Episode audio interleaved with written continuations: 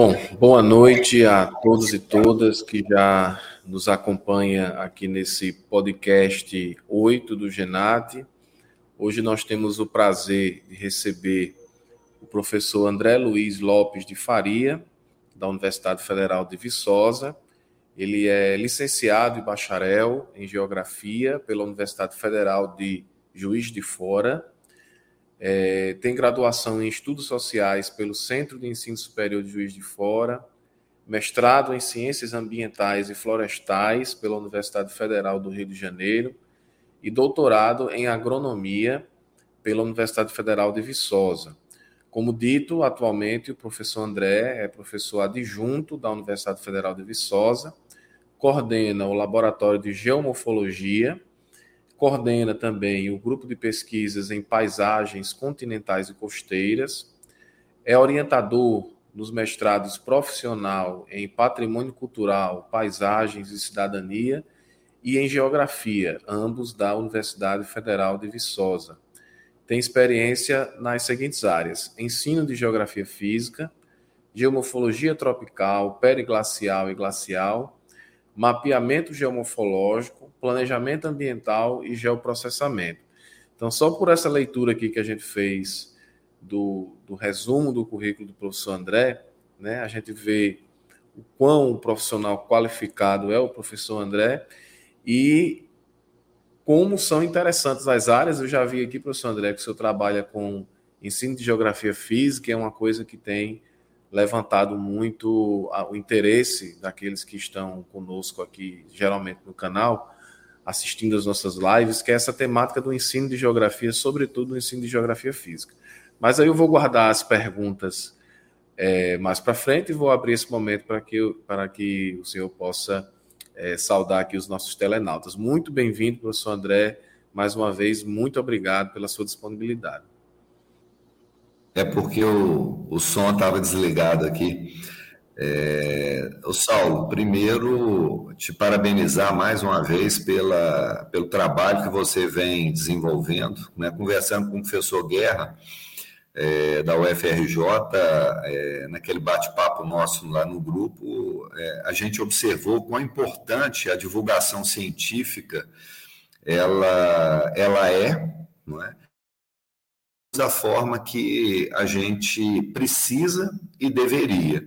E, eu adianto que o seu canal é um canal muito importante para o desenvolvimento é, da divulgação científica, no caso com foco, eu diria, na geografia, mais em áreas né, que eu vou usar a palavra transversal, é, porque a geografia, pela multiplicidade de áreas que a gente tem a possibilidade de trabalhar, ela nos permite né, circular com segurança em áreas como a pedologia, geomorfologia, climatologia, ou a climatologia geográfica, né, como o Monteiro já desenvolveu e apresentou para a comunidade científica brasileira desde a década de 70, é, a geologia, né, e tantas outras áreas que são importantes para a nossa formação e que a gente precisa estudar é, aprofundar, talvez não da forma que é, profissionais que se dedicam exclusivamente a, a, esses segmentos aprofundam, mas que nos permitam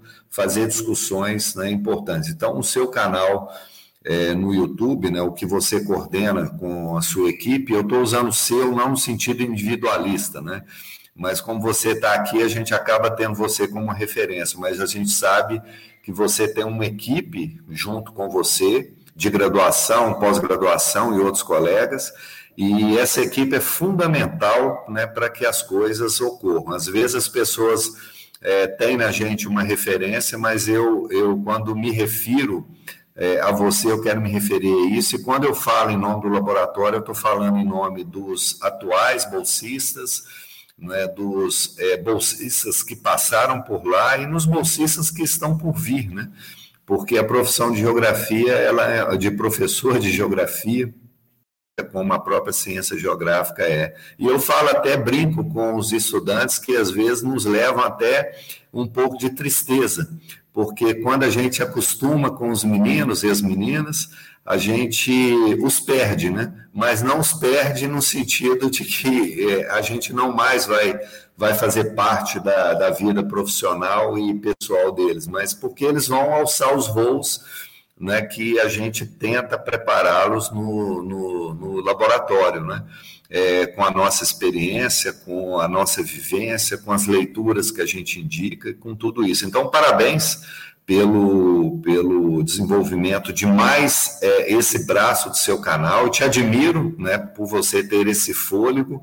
Sei que você abre mão de, às vezes, até de atividades pessoais né, para estar tá aí fazendo isso. Então, isso é muito importante e não tenha dúvida que você contribui, contribui muito para o desenvolvimento científico é, brasileiro e para levar luz, né, Saulo, nesse momento de, eu vou usar essa palavra, né, trevas, porque é trevas mesmo, né, que a ciência está vivendo é a nossa sociedade, né, seja em função da desinformação que grupos né, de pessoas mal intencionadas fazem, e agora né, com é, esse, esse conflito armado entre Rússia e Ucrânia, né, que a Europa está vivenciando, mas que afeta o mundo inteiro, porque numa sociedade globalizada não tem como uma coisa que é feita, às vezes, longe daqui, não nos afetar, né, inclusive economicamente. Tá? Verdade, André. É, muito obrigado né, pelas, pelas palavras, pelo reconhecimento. Realmente, você colocou uma questão aí que é essencial, né? É, por trás de de, todas, de toda essa produção, de, de, essas artes, né, e tudo mais.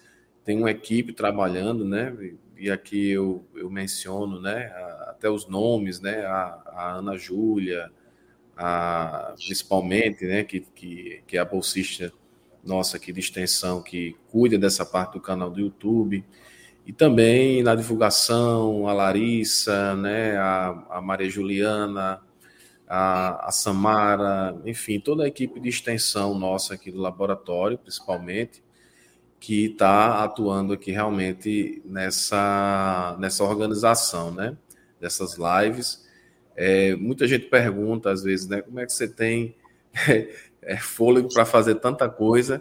E realmente tem hora que, que aperta mesmo, é, que cansa um pouco, mas o prazer em fazer acontecer, em divulgar a ciência, em fazer ciência, em viver de ciência, é algo que me, que me impulsiona, né?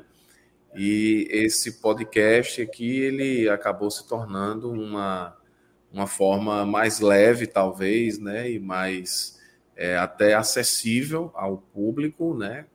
É, de divulgar a ciência, de bater esse papo sobre ciência, né?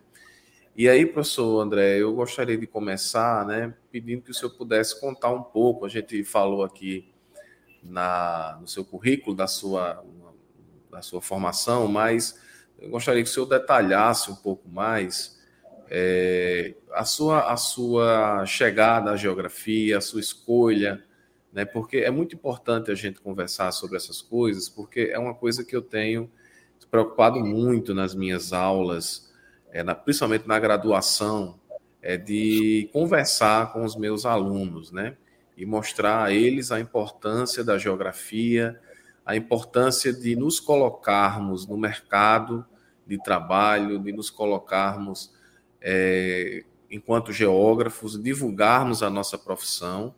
E é, você tem sido um dos profissionais que tem hoje, a nível de Brasil, é, é, colocado né, é, com um geógrafo atuante, sobretudo nessas áreas de, de, de geotecnologias, né, uso de drones. É uma alegria muito grande, assim, que eu conheci o professor André há alguns meses e um grande parceiro, uma pessoa extremamente tranquila, é, é, muito paciente, muito humilde, e é muito bom fazer um, uma parceria com, com uma pessoa assim, né? Então, é, é, se eu pudesse contar um pouco da sua história, da sua escolha pela geografia, até mesmo para que pudesse é, servir de referência aí para tantos e tantos estudantes nossos que estão entrando agora na geografia primeiro, segundo, terceiro período, aqueles que já terminaram e estão hoje, por exemplo, numa crise profissional e existencial, muitas vezes ali batalhando para ter uma inserção no mercado de trabalho. Mas essa questão do mercado de trabalho eu vou deixar para a segunda pergunta e vou deixar que o senhor se apresente melhor agora. Fique à vontade. Obrigado, Saulo. É, e pode deixar o senhor de lado aí, senão você fica me chamando de velho indiretamente.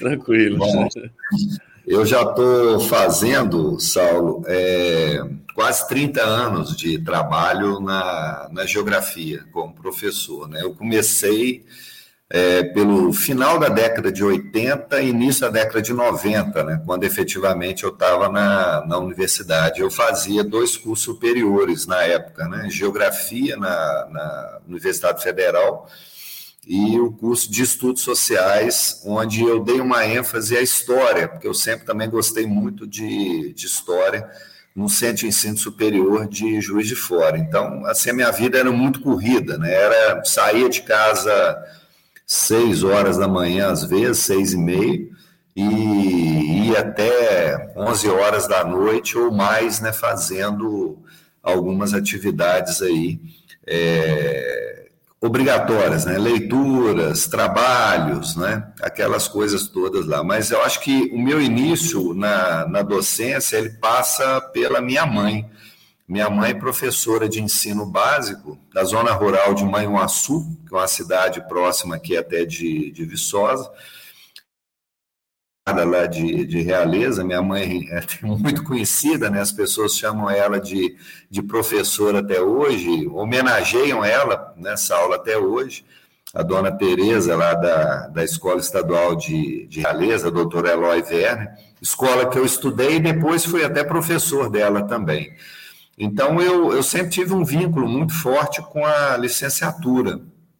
E, e não tinha uma ideia muito clara de mercado de trabalho, porque eu sou da zona rural. Né? E na zona rural, a gente tem uma ligação maior com é, aquilo que a gente está diretamente envolvido é, no caso, a plantação de café, porque Manhuaçu é uma grande produtora de, de café, e as oficinas mecânicas, né? porque Realeza passa na porta nossa lá duas BRs federais, passam duas BRs federais, a BR-262 e a BR-116. É, e, e essas BRs também eu tenho uma ligação muito forte com elas, porque meu avô foi motorista de caminhão do, do antigo DNR na construção da, das BRs. Né? Então, é, a gente, a minha família já está em Realeza há quatro gerações, né, para você ter uma ideia. O vovô e a vovó vieram de Muriaé e se estabeleceram no período da construção da, da, das BRs né, nessa região é, moraram em, em, barracão de zinco, que era o que era oferecido pelo DNR, e meu pai, né, é, é eu estou falando do meu avô paterno, né, é, vem também nessa trajetória, depois trabalhando em oficina mecânica, até ele passar no concurso do, do é, da Polícia Rodoviária Federal e trabalhar até a aposentadoria dele. É, é, na segurança das mas a minha mãe, então, ela, ela desde cedo me levava a fazer leituras, né, me alfabetizou, né, e eu diria para você com muita resistência minha, né, porque estudar não era muito o meu forte na, naquele período, não. Como toda criança e adolescente depois, né, eu tinha outras preocupações. Aí eu fui para Juiz de Fora, e parece que me encontrei efetivamente. Né? A escolha da, da geografia, ela passa por uma, na época, uma já me preocupando com o mercado de trabalho, com as opções que eu tinha. Né? Na época, eu, eu pensava em engenharia civil e pensava na, na geografia. Né? E percebi que ambas poderiam me atender no mercado de formas diferentes. Né? E aí eu fui conhecer um pouco é, das duas profissões. Né? Cheguei aí na, na universidade antes disso, olhei, é, é, o que elas poderiam me oferecer, como era o comportamento do curso, né? Vi também as limitações que eu tinha, porque uma coisa é a gente querer, né, Saulo? Às vezes a outra é a gente conseguir atingir fruto do, do da, da, nossa formação. É, e acabei me aproximando, e na geografia me aproximando mais da geografia física apesar de eu ter um interesse pessoal muito grande pela é, geopolítica, né, ou geografia política. Né? Leio muito sobre isso, estudo bastante sobre isso, até porque também eu acabei direcionando meu curso de estudos sociais para a história, então isso acaba também é, preocupação. Apesar de eu nunca ter atuado como professor de história, na área de história, é, foi uma formação muito importante porque ampliou um pouco a minha visão também é, de mundo e até mesmo a forma como eu encaro o mercado de trabalho da, da, do bacharel em geografia e do licenciado em geografia. Tá? Apesar de a gente ter uma discussão na geografia sobre uma formação única, eu já deixo claro na minha fala que são profissionais diferentes, que atuam de formas diferentes e que tem que ter formações diferentes, tá? Não é uma, é uma questão optativa, não, isso é obrigatório. Tem que ter formações diferentes, porque são atuações diferentes. Com isso, é evidente, eu não estou falando né, que é, um não pode trabalhar com o outro se tiver a formação. Se tiver, se não, é, o licenciado né, deve trabalhar naquilo que ele tem a sua expertise e o geógrafo, o bacharel em geografia, né, tem que trabalhar naquilo que ele tem a sua expertise. Com isso, eu não estou falando que eu não posso me referir ao licenciado como geógrafo licenciado. Evidente que não. Geógrafo é o profissional em geografia, seja ele licenciado ou bacharel. Agora, é, a gente tem hoje uma rotina para se referir ao geógrafo como o bacharel em geografia, tá? É, com isso, evidente, não desqualificando é, o geógrafo licenciado. Não é isso que eu estou falando, só deixando isso claro, porque às vezes a gente tem interpretações né, que são diferentes em relação a isso. Então, eu fui caminhando na geografia na década já de 90 eu me dediquei a essa parte de geotecnologias, é, software que eu tive contato, né, que seria um software já nascente de geoprocessamento, que foi é, um software francês apresentado num evento que eu participei em Presidente Prudente, no início da minha graduação, é, que trabalhava com mapeamento de vegetação. Ele utilizava, na época, os recursos que se tinha disponível, né?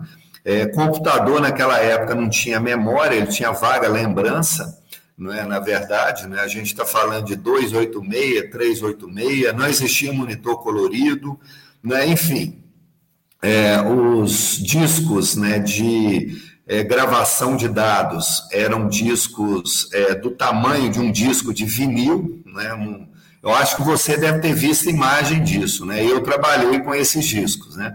Aliás, eu trabalhei até antes um pouquinho com cartão de. É, era um cartão tipo de programação, né? Que a gente punha nos computadores também, que tinha naquela época. Então, a partir disso, eu fui também investindo, fazendo leitura é, 93 para 4 eu já fui inserido no mercado de trabalho, inclusive em Manhuaçu, trabalhei com limpeza urbana, no serviço de limpeza urbana lá de Manhuaçu, dava aula na escola pública e também é, foi o meu primeiro emprego como é, professor em ensino superior. Na época eu já fazia uma especialização na PUC em Belo Horizonte que eram o que a gente tinha disponível. Né? Lembrando sempre o seguinte: é, no interior, tudo é mais difícil do que numa capital tá? ou numa cidade maior. Então, no interior, a gente não tinha acesso a absolutamente nada. Então, tudo a gente tinha que buscar fora.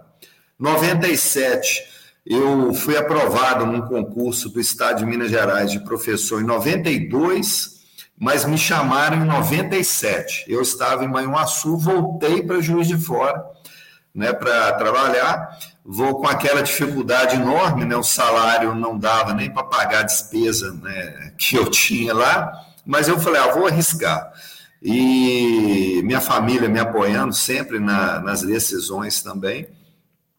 É, um mês e meio, dois, eu avisei aos meus colegas de turma, que eram de lá que eu tinha voltado, se soubessem de algum espaço né, para mim poder trabalhar é, para me avisar, avisei meus ex-professores né, e orientadores, professor Misael, professor Wilson, professora Cida e outros né, lá do Departamento de Geografia da UFJF, e rapidinho eu arrumei mais aula e aí eu comecei a ficar um pouco mais tranquilo na cidade. Né? Nesse ínterim, eu também fiz um processo seletivo para professor substituto, né, ou usando a linguajar bem popular, né, o famoso prostituto, né, é, que vai ser o quebra-galho né, dentro de um, de um departamento.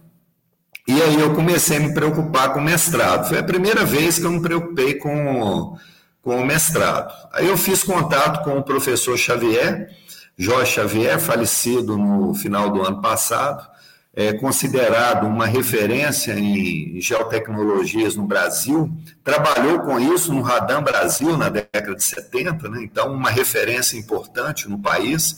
Para alguns, né, foi o pai do geoprocessamento no, no Brasil, um dos pais. É, ele é, gostou da ideia que eu tinha para trabalhar, e aí a gente Eu acho que tivemos um corte aqui na, na imagem do professor André. Vamos só aguardar que ele retornar. É, acho que deve ter sido alguma questão aí na, na sua internet. É, enquanto isso, nós pedimos que vocês possam é, se inscrever aqui em nosso canal, né? ativar o sininho das notificações, agradecer a todos, né? todas pela, é, é, pelos mais de 6 mil inscritos que nós temos aqui em nosso canal. É, estamos aí com 6.100 inscritos. Então, muito grato aí pela presença de, de, pela inscrição de vocês em nosso canal, por estar acompanhando. O professor André retornou, é, pode continuar, professor, fica à vontade. É, bom, aí eu procurei as ciências ambientais e florestais porque eu sentia falta, Saulo, de é, aprofundar certos, é, certos conteúdos que durante a minha graduação eu não consegui fazer isso, claro, por questões óbvias, né? A graduação é um momento onde você vai ter aquilo que é obrigatório e aquilo que é, é optativo dentro da experiência dos docentes, claro, e das possibilidades que a universidade tem, né? Então, eu, eu busquei isso na, na Ciências Ambientais e Florestais. Lá na, na Rural do Rio, o Xavier orientava lá, e ele era professor 20 horas lá também, permitia isso, e professor titular na UFRJ, UFRJ.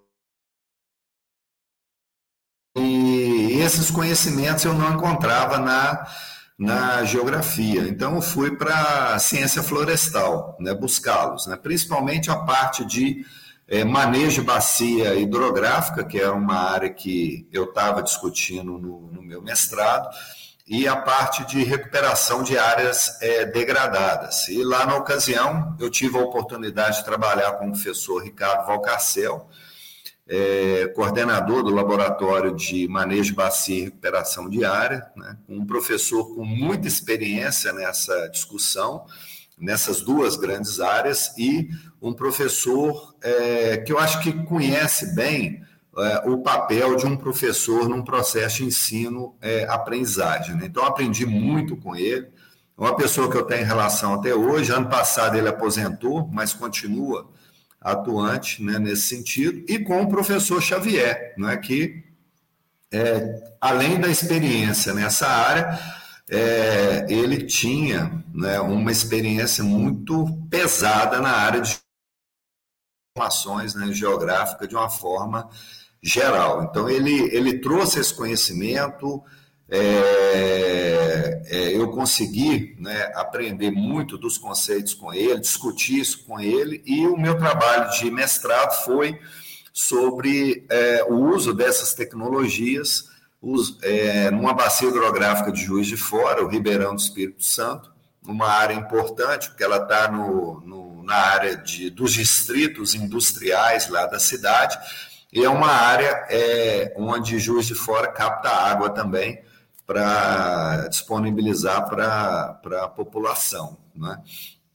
E a gente discutiu já nesse período, Saulo, na década de 90, né? É, um conceito que o Xavier trabalhava bem, que era o conceito de, aliás, dois, o conceito de potencial, ou seja, não apenas a gente vê os limites ou os impactos ou os problemas que a área, a área apresentava, mas também de alternativa que a área poderia ter economicamente para a sociedade é, juiz forana e do entorno. Né? E é, o conceito de suscetibilidade, né, que era um conceito que estava no início da discussão dele aqui dentro do, do Brasil, é, vindo naquela onda da Conferência de Estocolmo e depois da Conferência da Rio 92, né, para dar um retorno para a sociedade né, em relação a, aos grandes problemas ambientais que a gente estava inserido e aos problemas locais, porque também se discutia a Agenda 21.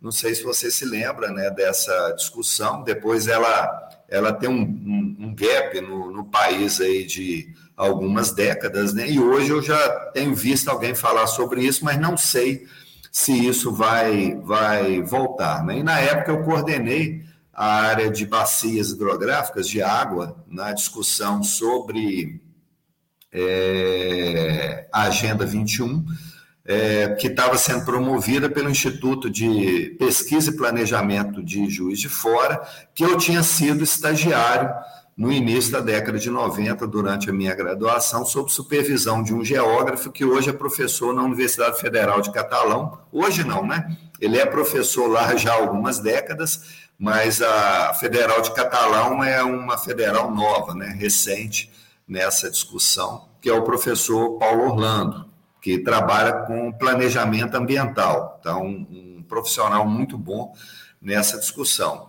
Na sequência, eu comecei o, o doutorado na agronomia lá, na Rural, passei um concurso aqui em Viçosa e é, vim terminar o curso aqui por facilidades né, de, de, de é, deslocamento, por já estar morando em Viçosa e pela qualidade do curso na, na agronomia. E na época, o professor Carlos Schaefer foi meu orientador e a gente trabalhou com geomorfologia e pedologia periglacial na Antártica.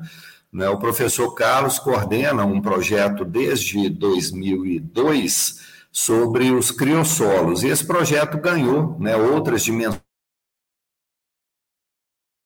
clima, né, trabalhando com musgos, líquens, né, dependendo do aporte de pessoas nos programas de pós-graduação que ele e os parceiros né, presentes no projeto orientam, que tem levado à Antártica. E esse projeto cresceu também, ele trabalha na, na Cordilheira, tem trabalhado na Europa com parceiros também nessa discussão sobre mudanças climáticas. Né? E também busquei a agronomia, porque na geografia, pedologia não era é, aqui.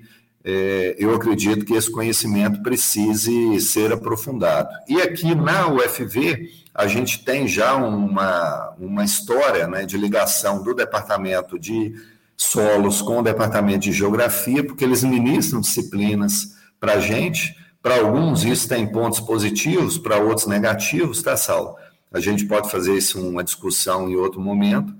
E tem desenvolvido há 18 anos, está fazendo agora, dia 10 de abril, é, uma estética superior aqui em, em Viçosa. E eu não tenho trabalhado, Saulo, só com aspectos que envolvem a geografia física, não, mas temas também de interesse da comunidade que são importantes, né, como desenvolvimento de atlas escolares, né, a gente já fez daqui de mais três municípios, é, eu já tive bolsista de extensão trabalhando com os presos, né, com conteúdo de geografia, principalmente, para eles poderem prestar o Enem, para a gente tentar contribuir né, não apenas para a socialização, mas para a inserção desse pessoal aqui na comunidade, trabalhos de áreas de risco, né, trabalhos na zona rural que envolvem é, nascentes, que envolvem organização de propriedades rurais ou uso das propriedades rurais, trabalhos com envolvendo discussão de áreas de preservação permanente, né? enfim, essa transversalidade que o ensino de geografia física permite em áreas onde a gente também agrega conteúdos de geografia humana, que não é um foco do meu trabalho especificamente, porque nós estamos trabalhando com a sociedade é, o tempo inteiro. E atualmente a gente está contribuindo numa discussão que é a reforma do plano diretor aqui de Viçosa. Né? Eu estou encarregado de toda a parte cartográfica e a parte de geoprocessamento material e da discussão da atualização da lei. Né? Então, esse é um trabalho que a gente tem contribuído. E nas pesquisas no, na área litorânea, é, em áreas que eu tenho interesse grande neles, que a gente pesquisa há alguma década, como manguezais, é, as áreas de Restinga, e agora entrando um pouquinho na área das falésias, isso tudo no litoral do Espírito Santo, que é um litoral que a gente tem trabalhado é, bastante. Né? Então, a minha trajetória, de uma forma mais sintética, ela, ela seria resumida nisso. Né? Se é que eu posso falar que isso foi uma síntese, né? E vai entrar agora nas falésias da, da Paraíba, né? Da Paraíba do Rio Grande do Norte também. O professor André está fazendo parte da nossa equipe do projeto é, de pesquisa, né? Financiado pelo CNPq aqui do edital Universal, o primeiro projeto de pesquisa do Genat, né? Então, temos a honra de ter aqui o professor André como um dos membros desse projeto.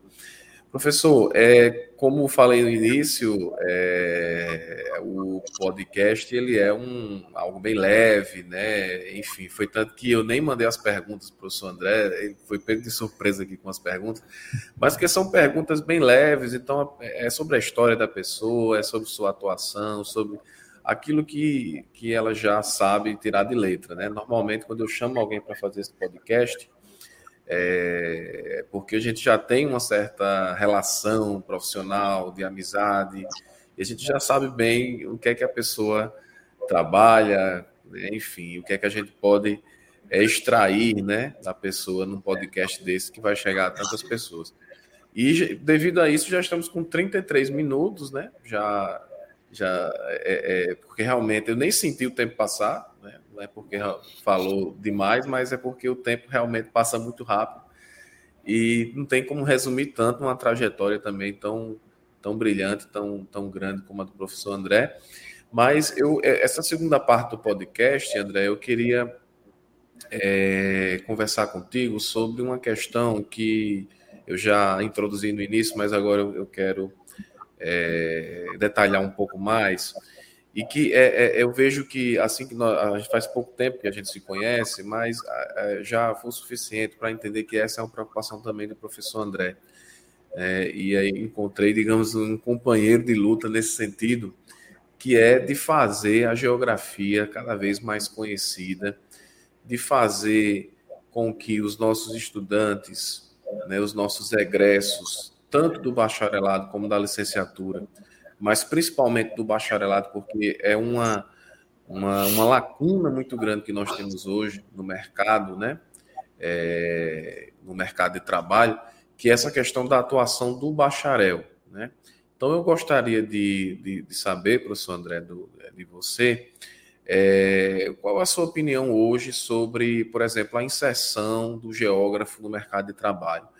Eu sempre trago algumas questões para os meus estudantes em, em, em aula, que é, por exemplo, é, a, a, divulgação da nossa, da nossa área, é, a nossa participação no conselho em que nós estamos hoje, que é o CREA, se essa participação, ela de fato está sendo suficiente, se ela é efetiva, e o que eu tenho percebido, infelizmente, é que, principalmente aqui no Nordeste, que é a realidade que eu conheço mais, é, ela é muito ainda insatisfatória, ou seja, nós geógrafos ocupamos poucas cadeiras da, na, no CREA, então eu gostaria de saber a sua opinião, a sua visão sobre essa questão do geógrafo, já com tantos anos de experiência, com certeza você vai poder nos, nos, nos falar ainda mais sobre essa, essa temática. O, Saulo, excelente pergunta. E eu vou começar ela só terminando a, a que eu esqueci de um projeto grande que eu coordenei aqui durante quase uma década, que foi o PIBIT, tá? Então a gente trabalhou com o ensino de geografia física, geografia de uma forma geral, com ênfase na geografia física. Bom, é, Para te responder essa pergunta, eu vou fazer um pouco aproveitando essa minha trajetória, tá? É, durante esses quase 30 anos que eu já estou como profissional da geografia, é, o que eu percebi da nossa relação com o CREA, é, ela caminha em duas direções. Primeiro, ela é pífia, né? nós não ocupamos os espaços, nós não temos, às vezes, representação também quando as decisões do Conselho são tomadas referentes à atuação profissional do é, bacharel. Ele é responsável por fiscalizar e, às vezes, normatizar né, os conflitos entre as áreas em atuação. Bom, o que, que eu falo com os meus estudantes quando eles começam a trabalhar comigo? Falo, eu vou exigir de vocês apenas três coisas: pontualidade, porque um profissional tem que ser pontual, seja ele licenciado ou bacharel. Eu vou exigir de vocês, trabalhem em equipe, vocês têm que trabalhar em equipe, a gente percebe que as pessoas têm dificuldade nisso, nessa é, é, sociedade cada vez mais individualista que a gente tem, globalizada, mas individualista, né? É, a gente percebe isso. E eles vão ter que trabalhar em equipe o tempo inteiro, então não adianta eu achar que eu estou certo. Né? Eu tenho que ter argumento para convencer as pessoas que eu estou certo. Né? E lembrar sempre que numa discussão aquilo não é pessoal, aquilo é profissional. Então depois não adianta ficar de biquinho, né, putinho, né, porque não estão fazendo o que eu quero. E aí desculpa a franqueza, tá, Saulo, em relação aos termos que eu estou utilizando. E a terceira, você tem que ser proativo. Proativo é, tem um problema, pensa em resolver esse problema. E é aí que eu começo o meu gancho com o que eu tenho observado. Né? As pessoas têm tido uma dificuldade muito grande em resolver problemas, Saulo, porque estão buscando atalho, não estão buscando caminho. O que é buscar atalho? Né? Não fazem as leituras que deveriam fazer, não tem um dicionário do lado para aprender as palavras novas que estão sendo colocadas, não discutem aquilo num ambiente adequado, ou seja, um grupo de estudo, numa sala de aula, tirando dúvida com um professor, né, com um colega que às vezes sabe mais aquele conteúdo que ele, não fazem pesquisas adequadas, por exemplo, utilizando essa maravilha, mas ao mesmo tempo também é um problema, que são as redes sociais e ah, o acesso que nós temos a rede hoje, né? Ou seja, eu vou fazer uma pesquisa, eu prefiro o Wikipédia do que ler, às vezes, uma dissertação, uma tese de doutorado, uma dissertação de mestrado, uma tese de doutorado, que exploraram de forma profunda aquele tema. Né? Eu prefiro ir num grupo de discussão de WhatsApp, daqueles né, que aparece desde uma foto de um cara é, que tomou cachaça demais rolando morro abaixo, né? até parte de um texto com uma palavra ou uma frase de impacto que mexe comigo, que vai de encontro àquilo que eu acredito, do que ler um paper, por exemplo, no periódicos da CAPES, que utiliza dinheiro público para disponibilizar para a sociedade científica brasileira né, é, acesso aos principais periódicos científicos do mundo. Né?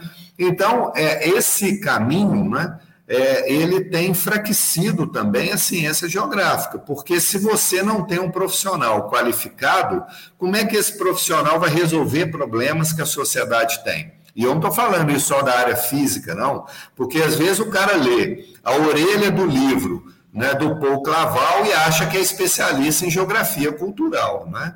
Às vezes o cara lê a orelha do livro do Aziz Absaber e acha que conhece as 3.600 páginas que o Aziz Absaber publicou, que está consistida numa publicação que a USP fez, né, em homenagem a um dos maiores geomorfólogos que nós tivemos. Então, é, primeira coisa, a pessoa tem que ter clareza que para ela é, ter acesso ao conhecimento, ela tem que ter um esforço.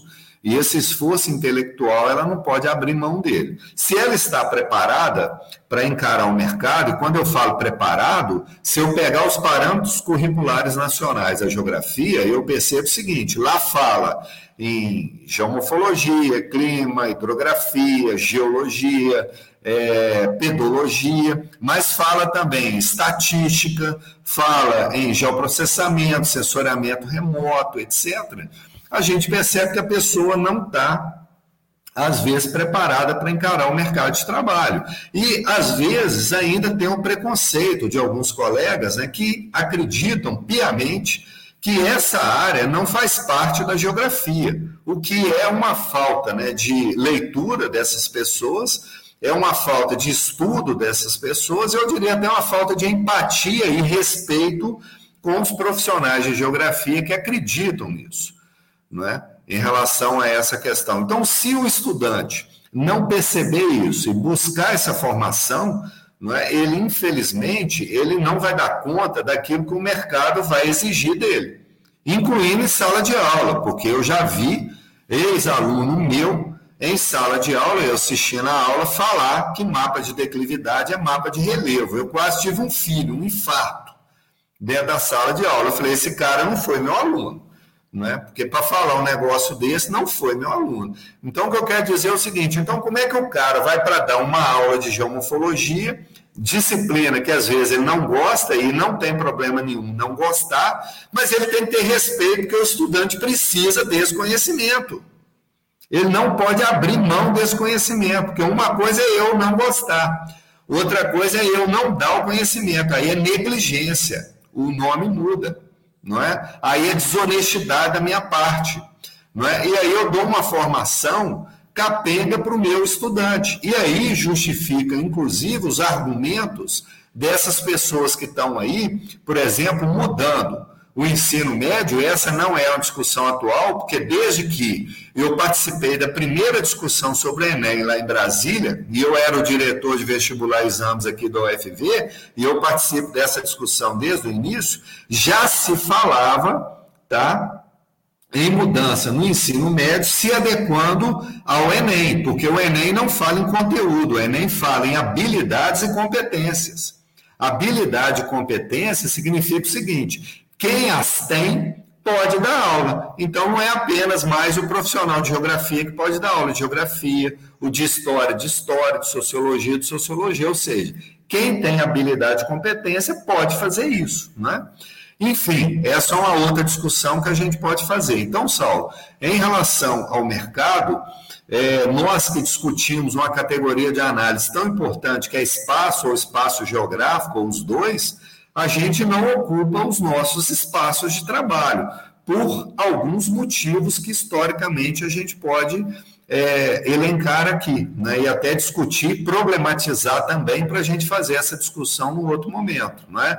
É, às vezes, é, conteúdos que nós não temos na nossa matriz curricular, né, ou os temos, mas de forma optativa, às vezes pela ausência de conteúdos que são importantes na formação, às vezes pela ausência, por exemplo, de um escritório escola, de uma empresa júnior, né, que poderia dar uma experiência profissional para os nossos estudantes, às vezes pela ausência de uma parceria entre os nossos departamentos com as empresas que podem receber os nossos estudantes para fazerem os seus estágios. E eu não estou falando só de empresa que trabalha em área física, não. Estou falando de empresas que trabalham, por exemplo, prestando serviço na área socioeconômica, que o bacharel em geografia pode atuar, mas ele precisa de conhecimento, por exemplo, de pesquisas é, em ambientes quantitativos e qualitativos, ele precisa de conhecimento de estatística,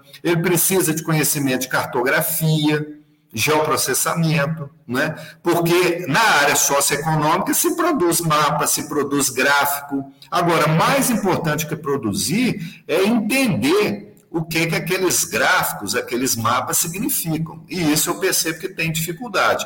E nós precisamos ampliar a nossa inserção no sistema Confecreia. Aqui em Minas Gerais foi criada a Progel, que é a Associação Profissional de Geografia que vem com muita força da região sul e está ganhando também um espaço aqui na região sudeste. Mas qual o problema da Progel hoje? É sócio. O geógrafo não se associa. O geógrafo não tira o seu CREA. O geógrafo, às vezes, não segue a trajetória que ele precisa seguir. Hoje, inclusive, à tarde, a coordenação do nosso curso vai promover uma discussão com os nossos estudantes sobre a Progel. E eu vou estar participando nós é, sigamos esse caminho, é? que a gente ocupe o espaço independente, Saulo, se a gente goste ou não de estar vinculado a esse gigante que é o Conselho de Engenharia, né, da qual faz parte a geologia, a geografia, a agronomia, porque a arquitetura criou um conselho próprio e está tendo dificuldade para implantar ele no nosso país. E a geografia vai encontrar dificuldades talvez até maiores do que isso, né?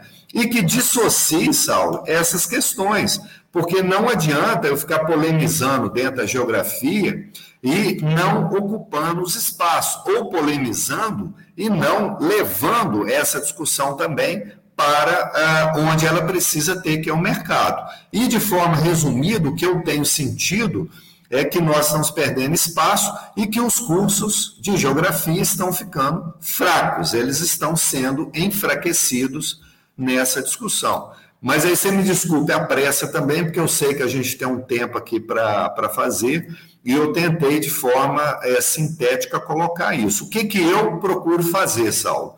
Levar aos estudantes né, essa discussão, aos que trabalham comigo, dentro do possível, porque eu também não tenho fôlego, né? E às vezes nem perna para isso. Quando possível, e, com, e quando eu sou convidado para semanas de geografia nossa, eu tento também fazer essa discussão mais profissionalizante, esclarecendo. É, esse ano eu não consegui, mas nos primeiros períodos a gente faz uma fala né, desse sistema profissional do bacharel em geografia e das áreas que eles podem atuar para a gente já poder criar essa rotina com uh, os egressos que a gente tem. E no caso aqui da UFV, quando eles, eu percebo as áreas que eles é, têm interesse, também matérias optativas em outros departamentos, não é que vão trazer é, conhecimentos importantes para a formação deles. Então, a gente tem uma ligação com é, departamento de solo, engenharia florestal, engenharia é, cartográfica e de agrimensura, engenharia agrícola, é, extensão rural, é, departamento de educação. Então, a gente tenta fazer essa miscelânea, né, sem entrar na discussão é, dos pontos é, que poderiam ser considerados negativos dessa relação. Porque na geografia, eu já ouvi várias vezes, e costumo ouvir ainda, né, que só os geógrafos deveriam participar da nossa formação. Eu não.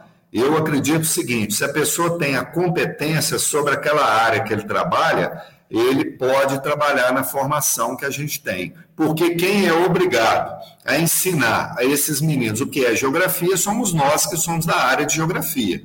O restante tem que ensinar conteúdo, tem que ensinar método, tem que ensinar técnica para eles, porque cabe a nós depois fazer a relação disso com a geografia. Por exemplo, a cartografia é usada pela engenharia? É, mas na geografia também. Então, na geografia, quem vai ensinar eles a usar esse conhecimento de cartografia no conhecimento geográfico sou eu.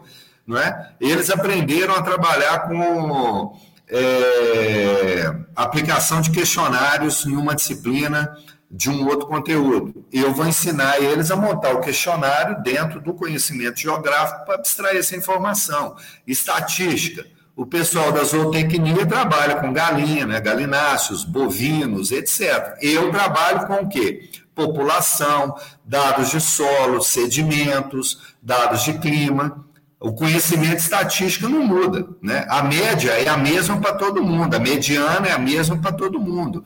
É uma análise de cluster, por exemplo, uma análise espacial, né, ou uma estatística espacial, que a gente usa muito em geoprocessamento, ela é uma estatística que me ajuda a visualizar, por exemplo, um tema, dengue, pode me ajudar a trabalhar violência, violência contra a mulher, pode me ajudar a trabalhar várias coisas. Então, esse conhecimento, eu é que tenho que fazer a transposição para os meninos. Agora, é um conhecimento importante.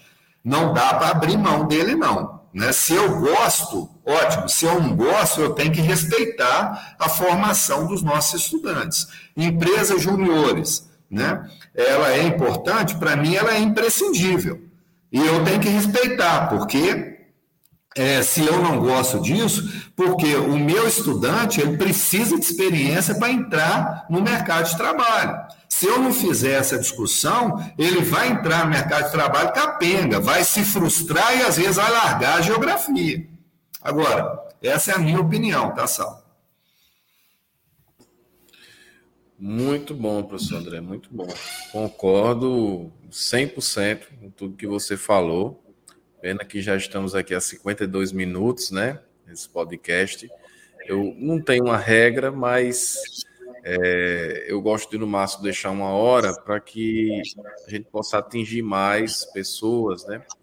Eu tenho alguma experiência como telenauta de YouTube. Lá em casa a gente assiste 90% do que a gente assiste é pela TV, pelo YouTube, né? Pelo, pelo YouTube, melhor dizendo. E normalmente quando uma, uma transmissão ela passa de uma hora, a gente, ah, vou deixar para assistir depois que eu estou sem tempo. E aí vai deixando, vai deixando e acaba esquecendo. Mas dizer que concordo plenamente com tudo que, o, que, que você falou, André. Eu acho que o geógrafo, hoje, é, espe especialmente o bacharel em geografia, que faz o seu registro no CREA e pretende trabalhar no, no, na, na, área, ele carece ainda de uma inserção maior, e isso começa pelos cursos, né? É, eu me preocupo muito porque eu levo em consideração a minha trajetória desde estudante até hoje como professor. E o que eu percebo nessa trajetória é que falta preparação dos estudantes ainda na graduação. Como você falou, a empresa júnior, aqui, por exemplo, na UFPB, nós temos a empresa júnior na engenharia ambiental, mas na geografia não tem.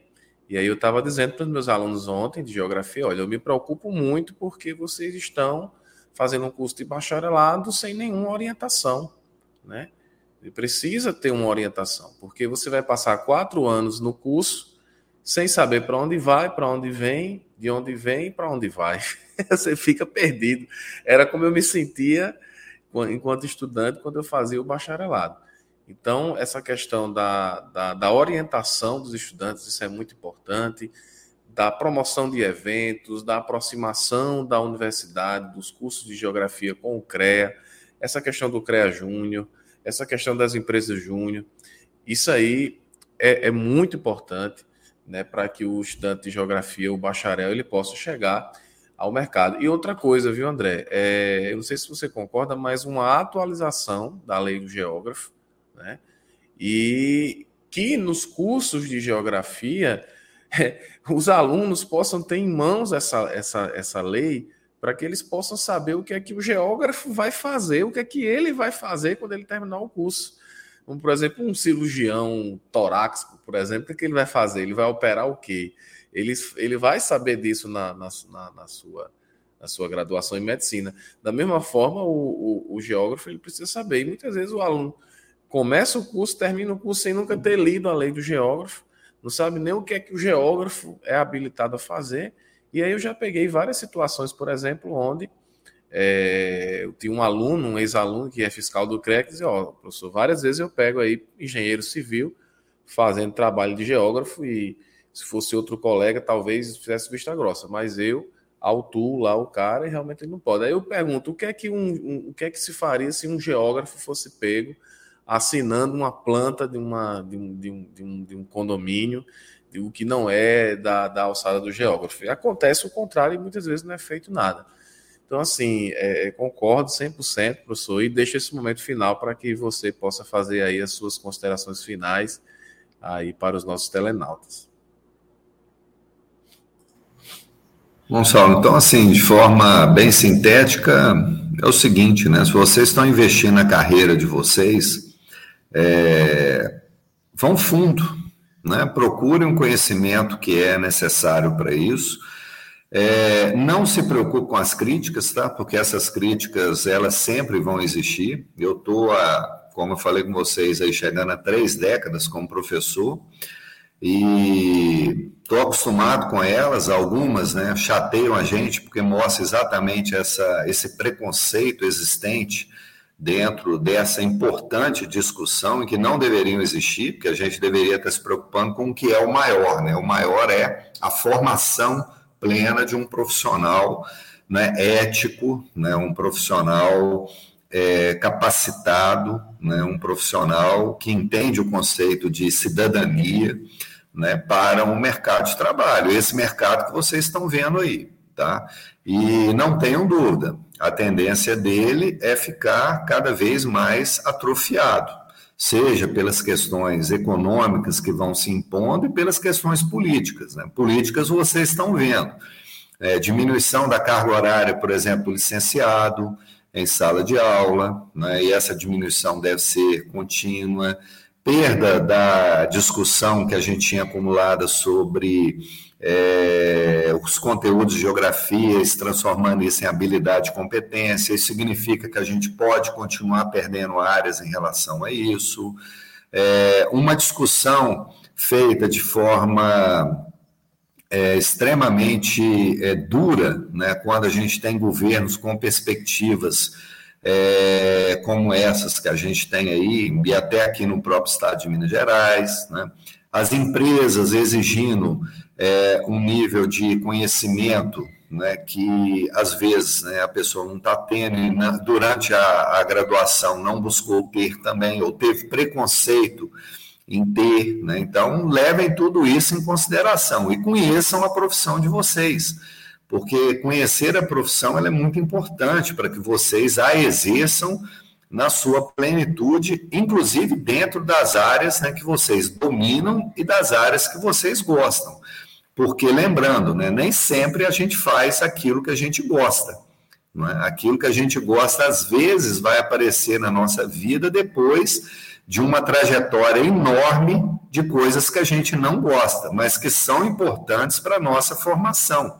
Porque a nossa formação, eu garanto para vocês, tá? O que me ensinou mais não foi o positivo que eu tive na minha formação, não. Foi o negativo, que eu aprendi apanhando, né? Que eu aprendi é, às vezes, né, é, porque eu não tive uma orientação adequada, porque eu segui caminhos que eu não tive é, orientação adequada. Então, é, tenham sempre isso em mente e busquem sempre essa formação é, múltipla que dá a vocês é, esse olhar mais pleno né, da sociedade que a gente está inserido. Agradeço a oportunidade, a paciência Lembrem-se que isso é uma visão, não é a, a visão final sobre o tema, é apenas para a gente colocar mais elementos. Aproveitem. Qualquer dúvida que tenham, quiser continuar a discussão, a gente está à disposição, tanto eu quanto é, o Saulo, tenho certeza disso. Tá? E parabéns mais uma vez, Saulo, a você e toda a sua equipe. Nós que agradecemos, professor André, foi um prazer tê-lo aqui conosco e um grande abraço. Pedimos a vocês todos que se inscrevam em nosso canal e lembrando que o nosso podcast também está no Spotify. Um grande abraço a todos. Obrigado. Obrigado.